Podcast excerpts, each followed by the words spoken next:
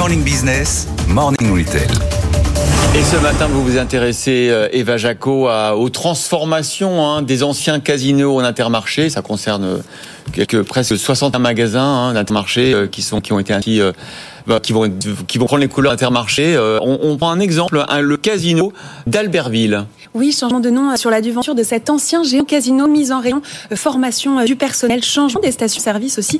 Tout a été mis en place en un temps record, à l'image en effet de ce casino de 7300 mètres carrés. Alors pour l'adhérent, Pascal Rossato, déjà à la tête d'un intermarché et d'un étau, ce magasin représente un nouveau challenge. On l'écoute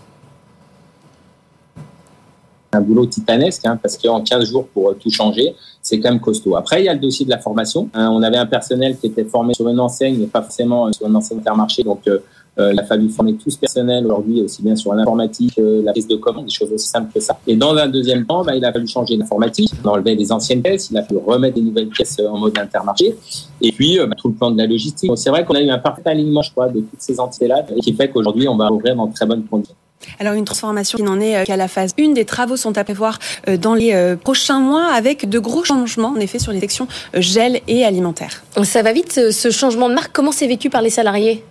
Alors ce nouveau euh, intermarché reprend 100% euh, des salariés, le directeur et toutes les structures sont euh, restent en place. Selon Pascal Rossado, l'idée c'est vraiment de co-construire avec les anciennes équipes ce nouveau magasin à plus grande échelle. Ce sont 2300 salariés qui sont concernés. Alors l'objectif c'est surtout d'aller chercher un plus gros chiffre d'affaires, plus 20 à 30%, et donc aussi pour ce faire de créer de l'emploi et de nouveaux services. Et pour les clients, qu'est-ce que ça va changer? Eh bien tout va se jouer sur les prix attractifs et les promotions. Cette ouverture se situe dans la campagne les 100 jours pouvoir d'achat d'Intermarché avec des offres mises en place à cette occasion. Et puis la promesse aussi d'un ticket de caisse euh, qui sera euh, moins cher de 10 à 15 Et puis aussi encourager les clients euh, à prendre la carte de fidélité et bénéficier de 25% de réduction.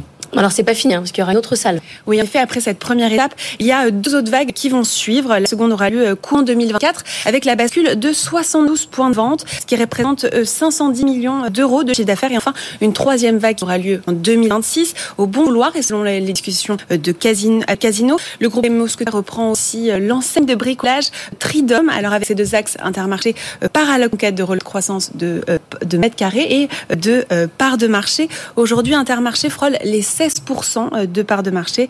L'acquisition de ces magasins va lui permettre d'obtenir un point, voire un et demi de points de plus.